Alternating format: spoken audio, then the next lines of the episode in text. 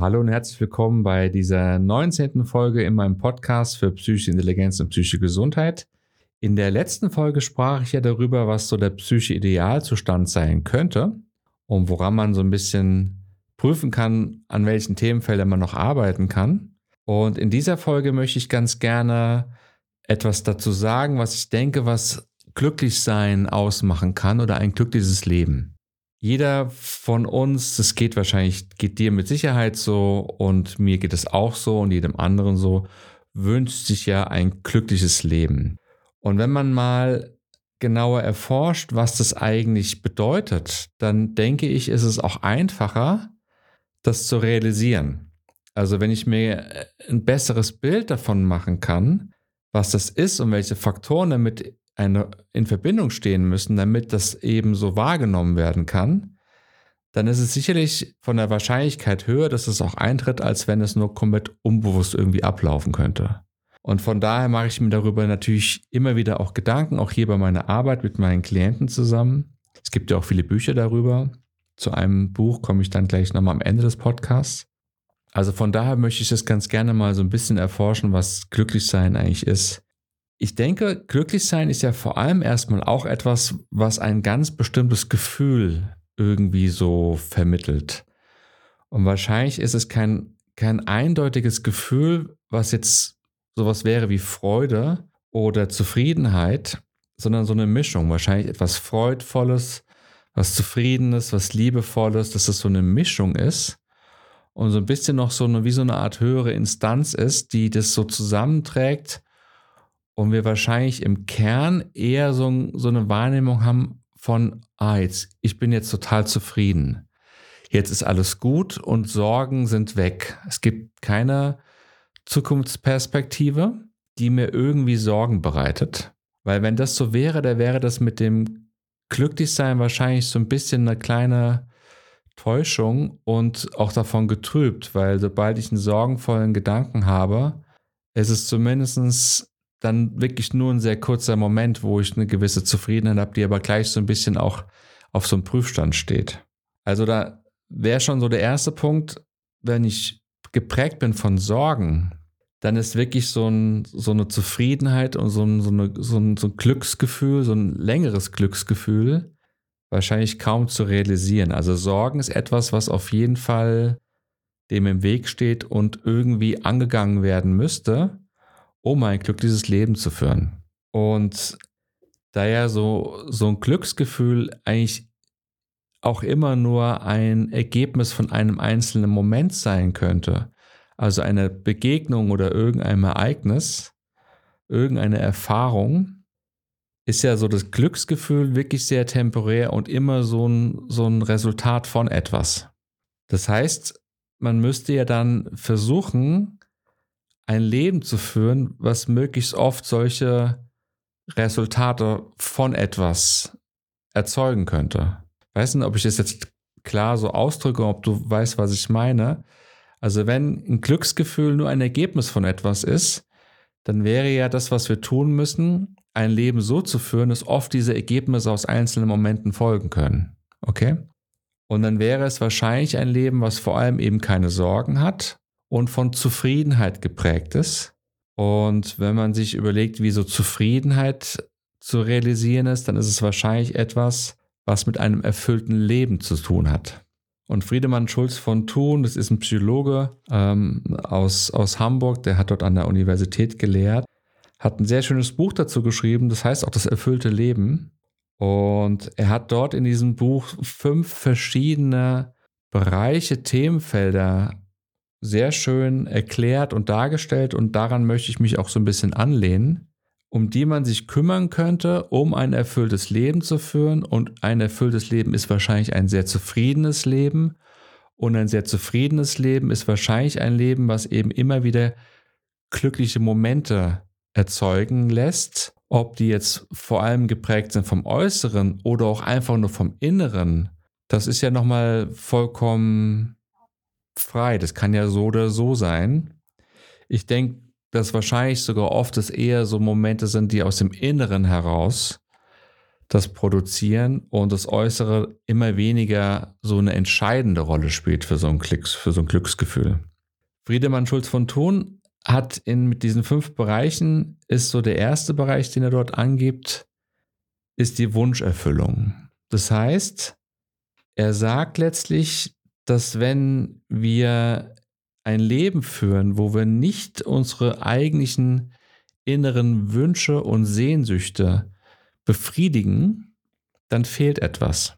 Dann ist es kein erfülltes Leben. Da ist quasi etwas offen, was noch nicht geschlossen ist. Es ist nicht erfüllt. Von daher gesehen ist die Verbindung mit den inneren Wünschen, was möchte ich eigentlich, was will ich eigentlich, eine sehr zentrale Thematik, um dem erfüllten Leben ein Stück weit näher zu kommen. Der zweite Punkt, den er angibt, ist die Sinnerfüllung. Das Ganze muss einen Sinn ergeben, was man tut. Und der heilsame Weg, wenn es um den Sinn geht, ist vor allem der Weg, und erst dann ergibt es auch wirklich einen Sinn, wenn das, was wir tun, etwas ist, was wir tun, was vor allem für die Gemeinschaft, also für unsere Umwelt auch von Vorteil ist. Also wenn ich jetzt zum Beispiel für meine Familie etwas tue oder für meinen Partner etwas tue oder auch einfach für die Gesellschaft etwas tue oder für die Natur oder für Lebewesen oder für Tiere etwas tue, dann ist es eine Sinnerfüllung, die nicht mit meinem eigenen Ego in Verbindung steht, zumindest mit hoher Wahrscheinlichkeit nicht, nicht vordergründig, und somit das Tun und Handeln wirklich einen friedvollen Sinn ergeben kann. Also wenn man da ein Leben führt, wo man primär nur mit sich selbst beschäftigt ist und nichts für andere tut, fehlt der höhere Sinn des, des Handelns, des Tun und Handels. Und das gibt dann wahrscheinlich auch eine Lücke und man ist immer noch, noch nicht in diesem erfüllten Lebenszustand. Dann gibt er an die biografische Erfüllung. Und das kann man sich so vorstellen, dass wenn man auf sein eigenes Leben schaut, wie so ein bisschen so ein roter Faden, dass man so prinzipiell auch da in Zufriedenheit mit seinem ganzen Leben ist. Und es kann natürlich sein, dass dort in den vergangenen Jahren etwas war, womit man nicht zufrieden ist. Aber ich glaube, wichtig ist, im Hier und Jetzt zu sagen, nein, aber jetzt bin ich zufrieden mit dem Verlauf meines Lebens, weil der, der Verlauf meines Lebens hat mich auch jetzt hierhin gebracht sodass ab jetzt quasi alles in Frieden sein kann und dann auch unglückliche Zeiten eben nur ein Teil davon sind, um einen genau an diesen Punkt zu bringen, wo man jetzt gerade ist. Im Gegenzug, wenn ich jetzt natürlich das Gefühl habe, ich bin jetzt an einem Punkt, wo ich nicht sein will, dann wäre da die biografische Erfüllung noch nicht gegeben und man muss weiter suchen, wohin eines Leben eigentlich so ziehen sollte und was so das eigene rote Faden im Leben ist, dem man so treu bleibt. Den rauszufinden ist unter Umständen schwer, aber es lohnt sich, denke ich, da auf jeden Fall dran zu bleiben und zu gucken, was ist meine biografische Erfüllung, wozu bin ich persönlich auf dieser Welt, was ist mein Auftrag, was ist meine Aufgabe.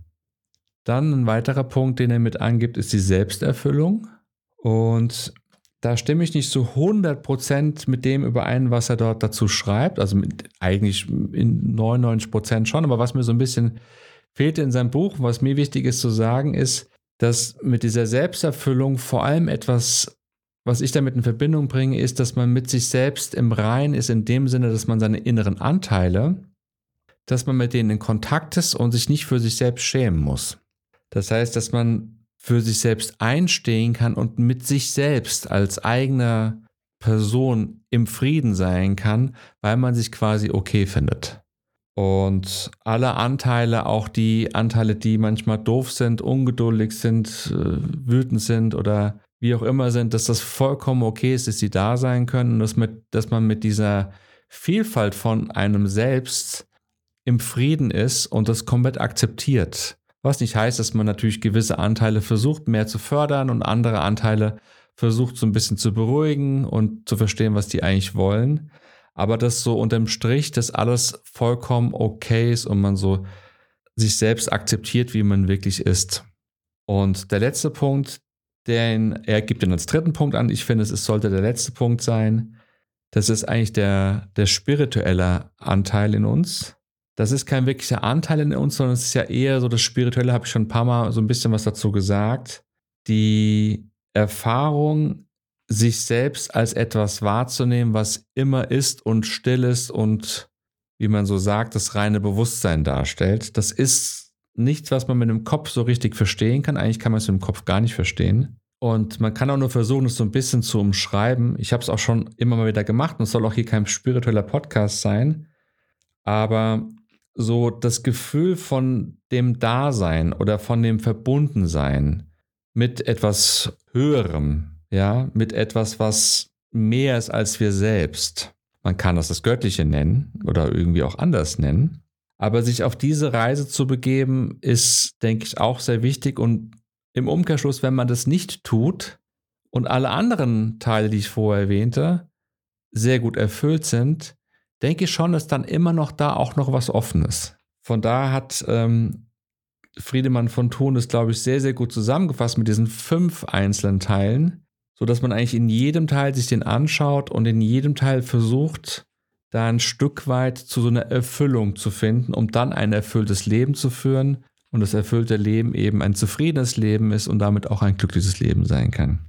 Ich glaube, die Folge war so ein bisschen durcheinander vielleicht. Ich bin mir jetzt selbst nicht so ganz im Klaren. Ich lasse es trotzdem mal so stehen, wie es ist. Und äh, danke dir für deine Aufmerksamkeit und deine Geduld beim Zuhören. Wenn du Fragen hast, kannst du mir gerne schreiben. Meine Website ist psychotherapie-beim-heilpraktiker.de. Auf Instagram ist der Account So geht Therapie. Und ansonsten danke ich dir fürs Zuhören und bis zum nächsten Mal. Ciao.